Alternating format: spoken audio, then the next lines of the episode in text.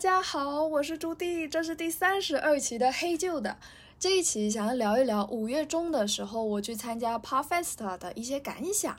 Podfest 是播客行业里面的大型线下活动，爱人嘛，参加了这种活动一定是要分享一下的。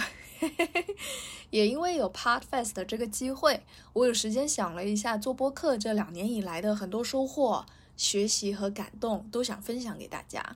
这一期也是由 Tizo 播客耳机品牌赞助播出的节目，在这边要先谢谢品牌妈咪。Tizo 呢是一个由播客主播自己人做的耳机品牌，T E Z O 是这么拼的。后面呢我会带到一些 Tizo 耳机的试用感想和我自己的感受。不过我们先从 Parfest 开始，因为。我发现，虽然 Podfest 已经办了很多年了，可是我今年才是第一次去。而我在去之前的时候，我有发现，我从二零二一年就收藏了 Podfest 的文章，因为我有那个搜索关键词的习惯，所以我一搜 Podfest。就出来了我的收藏，我就想，天呐，我原来这么早以前我就关注了播客这件事吗？所以从那个文章我才想起来，哦，确实我是从二一年开始做播客的，而且当时我为什么收藏了文章没有去，其实就是我当时希望以播客主播的身份去参加播客的行业活动，因为感觉当播客听友没有什么意思，我自己的想法哦，不是说。播客挺有没意思，就是我自己是有这个野心的，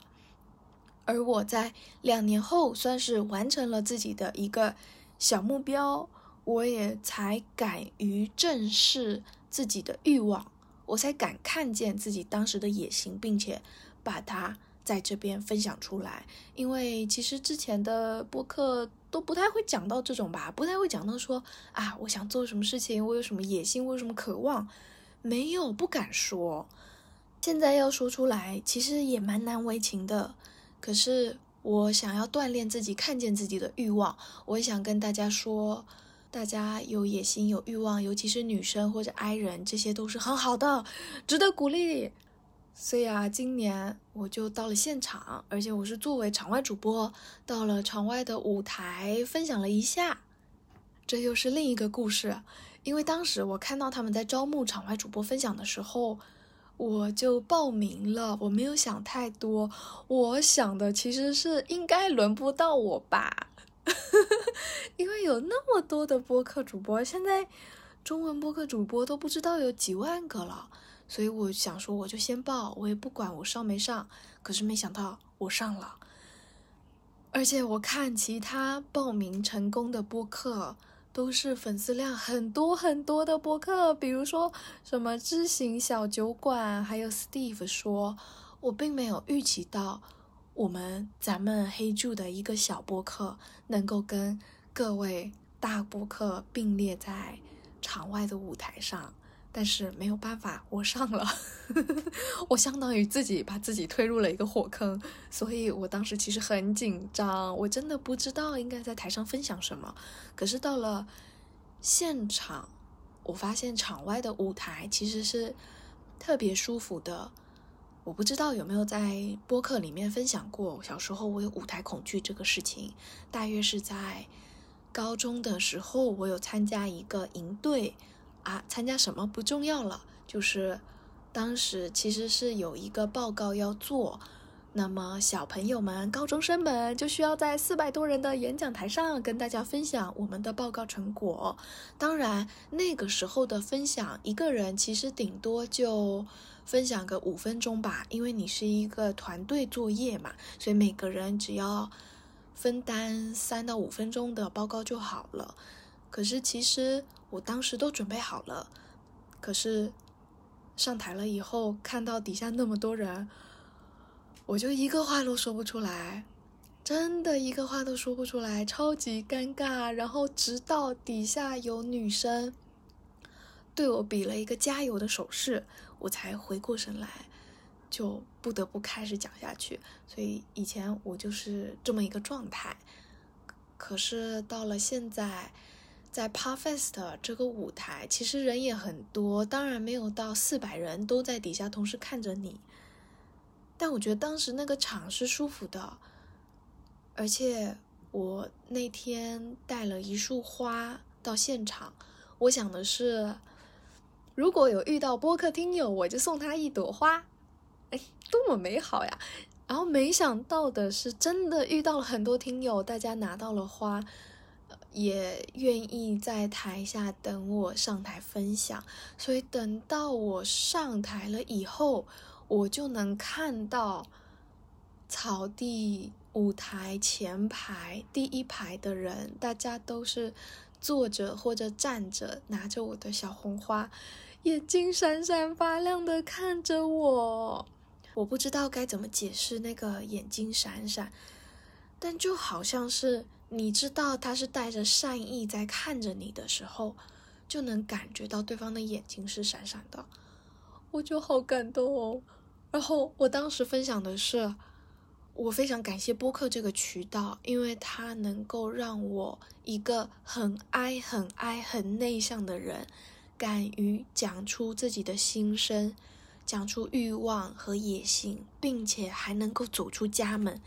来到这么一个所有人都很陌生的地方，一个线下的空间，跟大家一起玩。播客就像是一个改变我的契机，也是改变我的支点，更是我非常非常感谢的存在。因为虽然其他的东西，比如说短视频和图文，我也一直都有在做，也能够吸引到很多志同道合的朋友。可是播客，我个人觉得是最有陪伴感的，因为它相当于我们通过声音加上时间，吸收了别人的注意力。我也能够用声音和时间来跟大家交流想法，并且我们透过这样子的陪伴，会感觉彼此是很亲密的，是有信任的。我觉得这样的缘分很珍贵，也很感谢。对啊，但是就是只讲这么一段，怎么能够凑够十五分钟呢？当然是凑不够了。所以我当时其实是觉得自己蛮搞笑的，就是并没有讲满十五分钟就下来了，就有点感觉自己上去给大家表演了一个搞笑的事情，我就没有觉得自己讲的很好。可是下去了以后，我收到了一个交友申请，是一个我很喜欢的播客主播，他加了我。他是一个体育媒体的播客，叫鹰眼时间。如果你是喜欢运动和体育行业观察的人，也可以听听看。那个主播就说，他当时在现场听到了我的分享，觉得我很真诚。然后正好因为我之前。已经加过他们的听友群了，诶，还是加过了他们的小助手，他们是一个大播客嘛，所以他就来加我，我觉得好开心哦，原来呵 呵这么笨拙的分享也能够收获到一个很好的效果嘛。讲完我个人的感动，还有很多很多的惊喜，我也说一下当时现场是个怎么样的氛围，因为当时应该有一些不在上海的听友。是想去但是没去的嘛？那个场地我觉得很不错，鼓励大家下一次有播客相关的活动都可以去参加。当时的场地是有三个舞台，一个内场的需要门票的，还有外场的一个草地的，还有另一个叫做什么我忘记了。总之这是一个三分鼎立的局面，而且它支持各个主播和听友们在场里面闲逛。就你可能在闲逛的路上，就会听到别的播客主播在聊天，或者你会听到，哎，我喜欢的叉叉播客主播，他就站在我后面在跟别人讲话，你就可以马上调转你的头，然后之后跟他做个自我介绍什么的。我觉得当时的氛围很舒服，而且现场来的人。因为我没有在别的地方看过，同时有这么多都听播客的人聚集在一起，我的体感就是听播客的人，他的穿着打扮也都是很松弛的、很舒服的，不那么社会化，或者是不那么职业的，就大家并不是戴着社交的面具，或者像别的行业峰会要有一种职业性的那种 交换名片啊，什么事情在虚伪的发生没有？就 Parfest 都挺好的，我很意外，因为我很少去到一个我去完。没有被榨干，还很开心的线下人多的活动，所以如果明年还有机会参加 Parfest 的话，我会希望自己能够作为那场分享的主播之一，跟大家再聊一聊，或者有更深入的交流。嗯，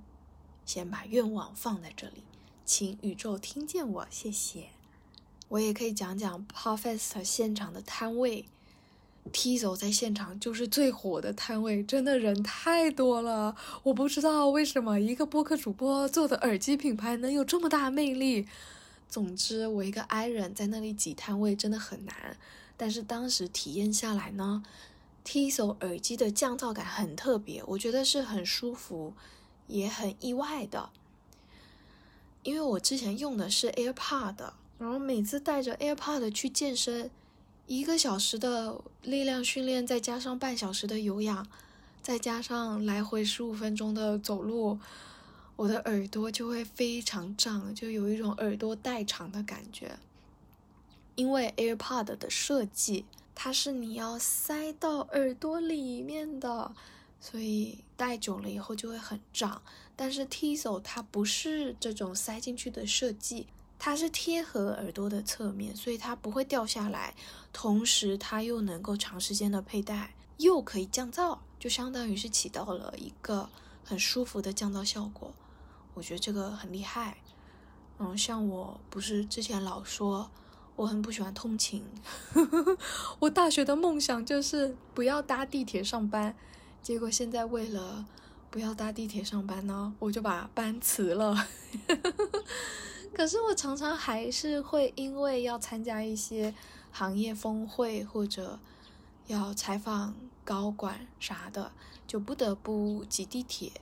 如果来得及的话，所以 Tizo 就能够缓解这种伪通勤的痛苦，因为它确实能够减缓外界的噪音进到我的耳朵，同时它又能够保证里面的声音是传出来的，很通畅也是很突出的。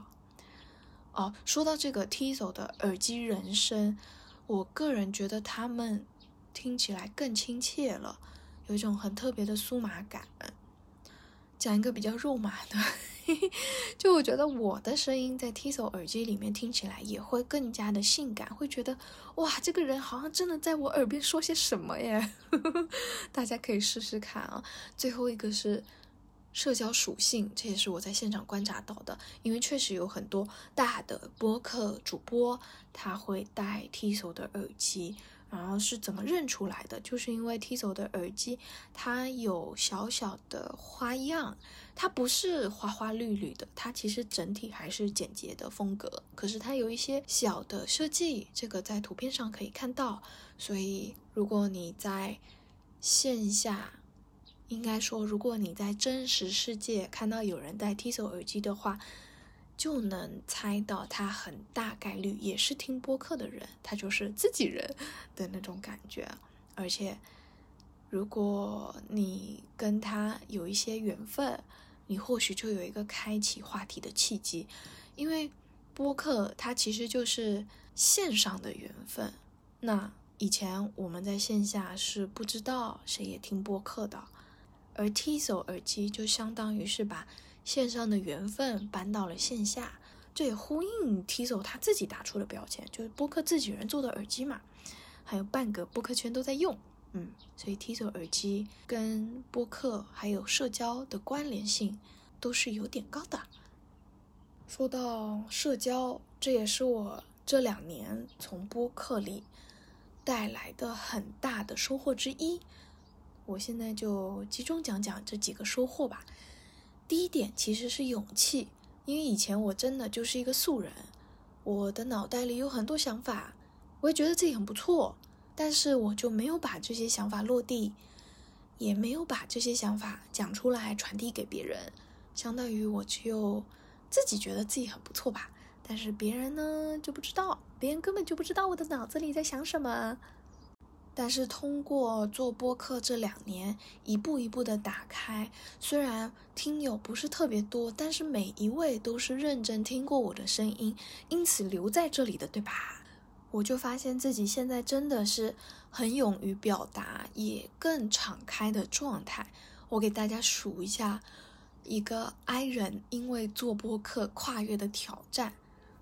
首先是打开麦克风，录了这么多期节目，早期每一次都是打了三四千字的逐字稿，然后照着念两三遍才念出来的。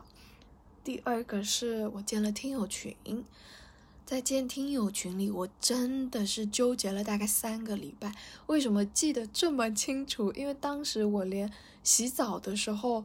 都在想，我建群的目的是什么。我希望大家获得的是什么？我希望自己每次打开对话框看见的是什么？就反反复复的在那里想。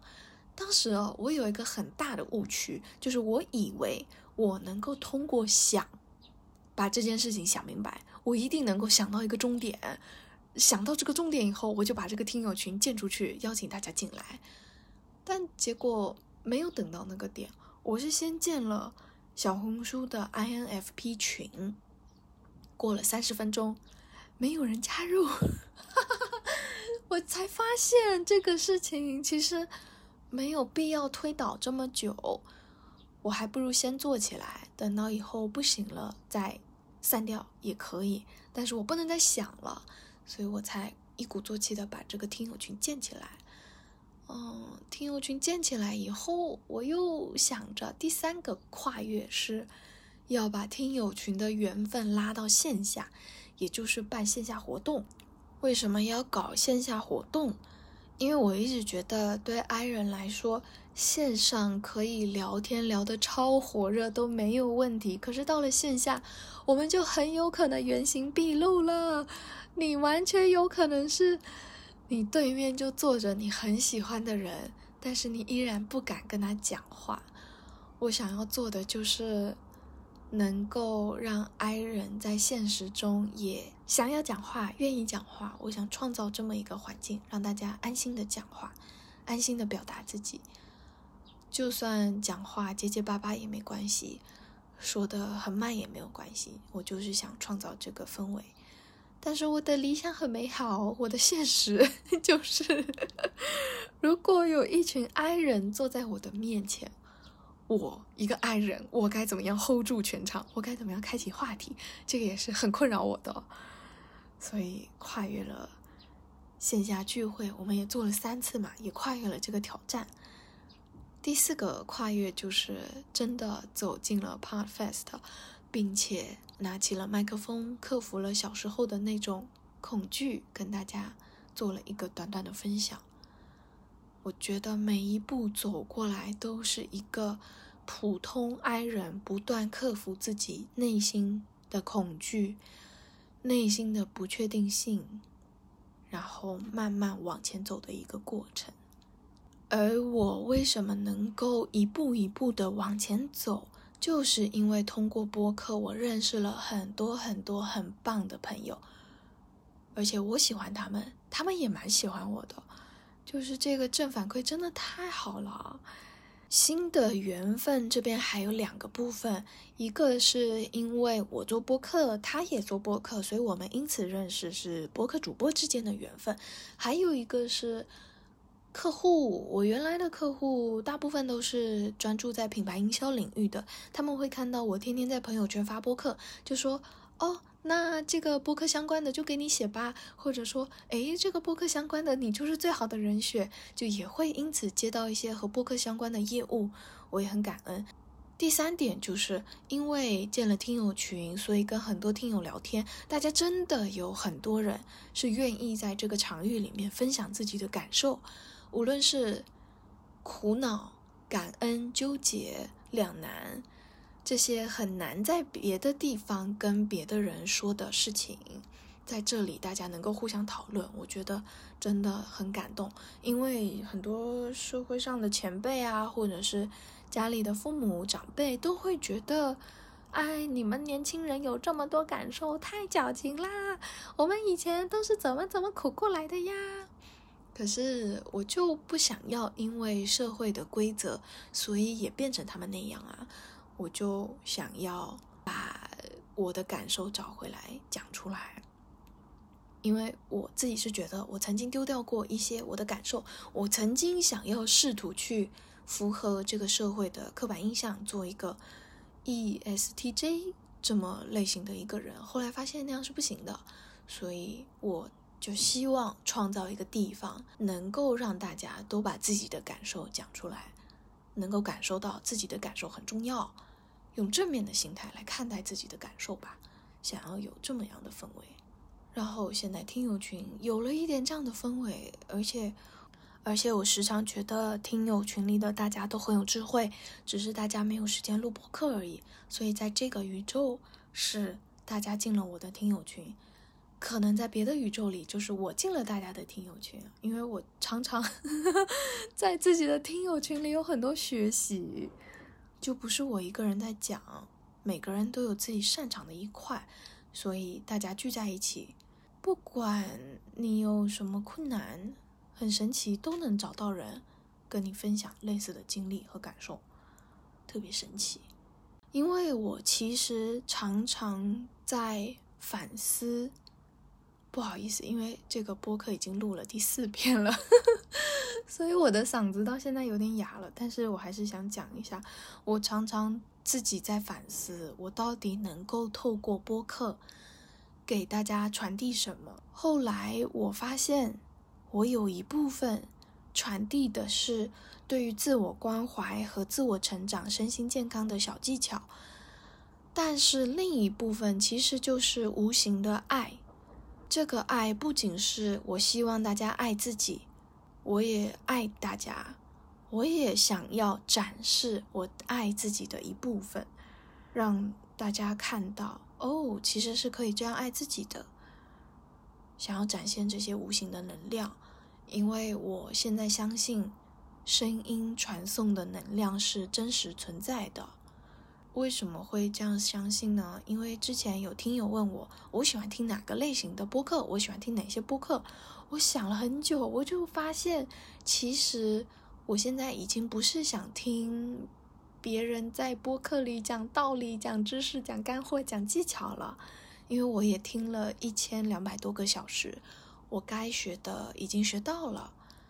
那如果我有其他需要的知识，我就。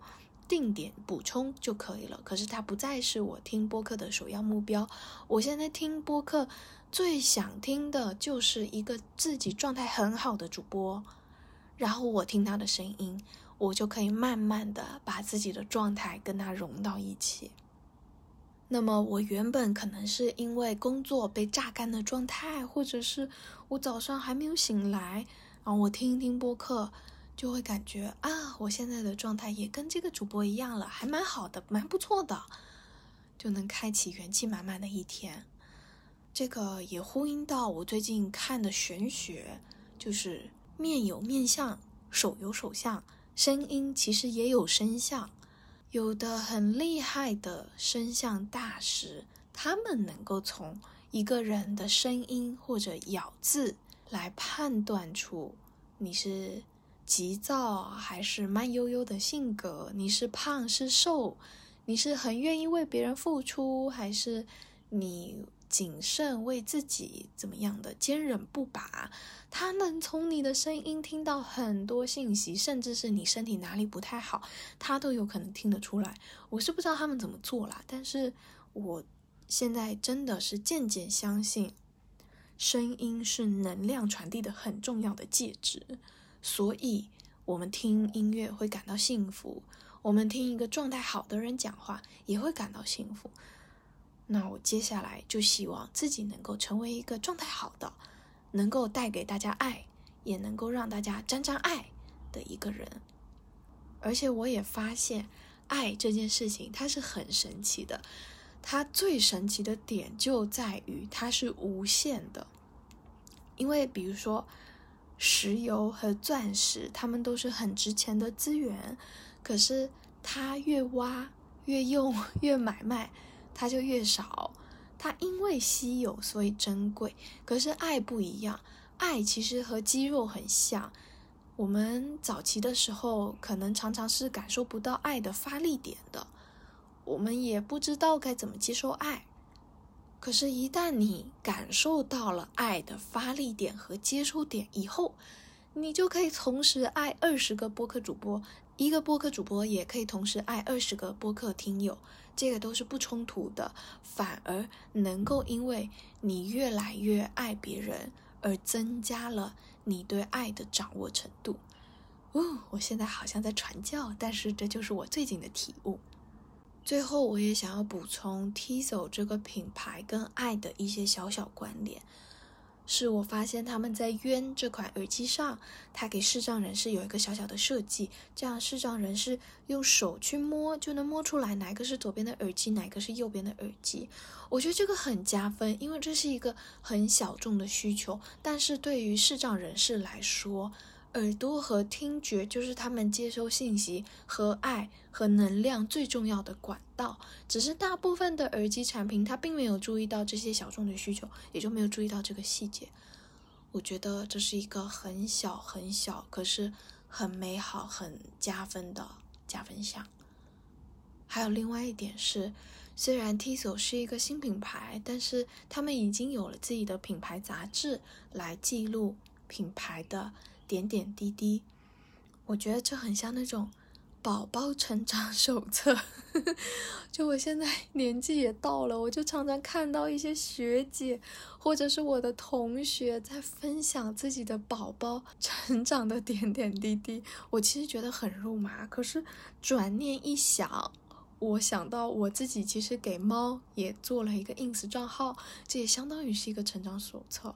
所以我觉得品牌杂志对于品牌而言，它就像那个成长手册一样是非常重要的。而且 Tizo 的品牌杂志叫做二十二，就是阿拉伯数字的二和二。为什么叫这个名字呢？因为 Tizo 是从深圳诞生的品牌，而深圳的北纬是二十二度。这个细节就很肉麻，就很像是你始终牢牢铭记你的出生地的感觉。所以呢，如果你想购买 Tizo 耳机，尤其是渊这款耳机的话，在 Show Notes 底下是有链接可以直达的。重点重点，你在下单的时候报 JUDE Jude 的暗号给天猫客服，它可以给你赠送价值一百多的。耳机收纳包，这样子你就可以挂在脖子上，很适合我这种不喜欢带包出门的人，很方便，大家按需购买，按需使用。最后也再次感谢品牌妈咪 T 走的赞助。好喽，所以我的声音已经哑的不行了。